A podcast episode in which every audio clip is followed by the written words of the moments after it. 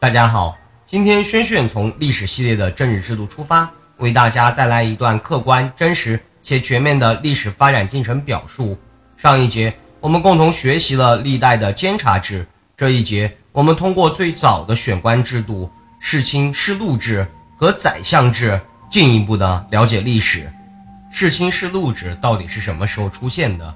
至今还没有一个准确的定论。不过，许多学者认为。早在春秋时期就已经出现了。春秋后期的齐国，田氏家族的势力逐渐强大。田横杀死了君主简公后，自称平公，开始掌握齐国的政权。当时各诸侯卿大夫的势力不断扩大，便开始形成了世卿世禄制。世卿世禄制度是古代先秦时期最早的选官制度。战国史中记载西周官吏情况时说道，在周王国和各诸侯国中。世袭的卿大夫会按照名望及资质来担任官职，并享受一定的封赐，其中包括土地和奴隶。这就是世卿世禄制度。世卿就是除了天子和诸侯国国君以外的其他所有贵族，他们世世代代都以父亲死后儿子继承，或者哥哥去世后由弟弟来继承官职。世禄就是所有的官吏都是世世代代享有天子分封给他们的土地和税收。这种按照等级划分国家权力和利益的世卿世禄制度，让那些无论是否有真才实干的人，只要位高权重，就可以享有非常丰厚的收入；但那些处于底层的人，只能一直处于贫苦阶段，永远都无法翻身。之后，秦朝商鞅变法时，废除了先秦时期的世卿世禄制，实行按军功授爵；汉朝时，建立了察举制和征辟制进行选官。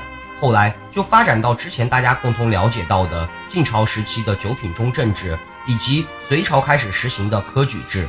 相信大家在看电视剧中一定听到过相国、尚书令、内阁大学士、军机大臣这些称呼。这些权力在一人之下、万人之上的官位，都是历朝历代对宰相的称呼。宰是主持的意思，相有辅佐的含义。宰相是百官之首。是辅佐君主处理政务及国家大事的官职。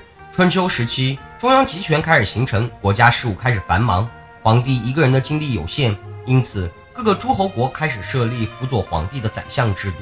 管仲就是我国历史上第一位杰出的宰相，他在齐国实行改革，设立各级官吏管理地方，主张按照土地好坏划分等级收取税收，大力的发展冶铁、铸造。和渔盐及商业把控物价，促进经济增长。齐桓公在他的辅佐下，成为当时春秋时期第一个霸主。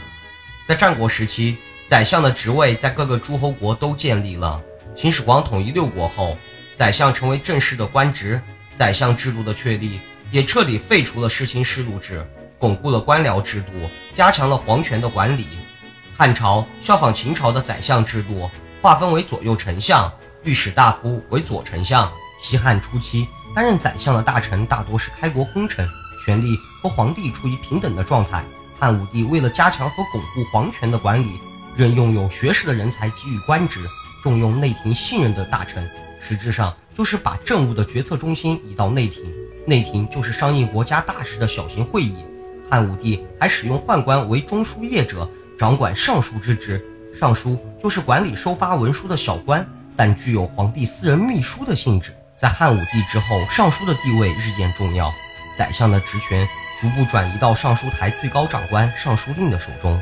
在西汉成帝时，改御史大夫为大司空，与大司马、丞相共同称之为三公，都具有宰相的职权。三公互不相属，都直接向皇帝负责，这就取消了自秦以来丞相为最高长官的地位。汉献帝时，曹操为了加强自己对朝政的控制，下令废除三公，恢复宰相制，自己出任丞相。魏晋南北朝时，三公名为宰相，但却不执掌政事，宰相成为了空头衔。唐朝确立了尚书、中书门下三省制，中书省负责发布决策，经过门下省的审议，最后由尚书省负责执行。宋朝时，为了分散宰相的权力，设置了正副宰相的职位。元朝时，宰相制度走向衰弱；明朝时，分化了宰相的权力，实行了内阁制；清朝时期，宰相的权力继续被分化，最后宰相制度随着清朝的灭亡而终止。下期轩轩会从政治制度的三省六部制和内阁制延续历史的发展进程。感谢您的支持与陪伴，谢谢收听，我们下期再会。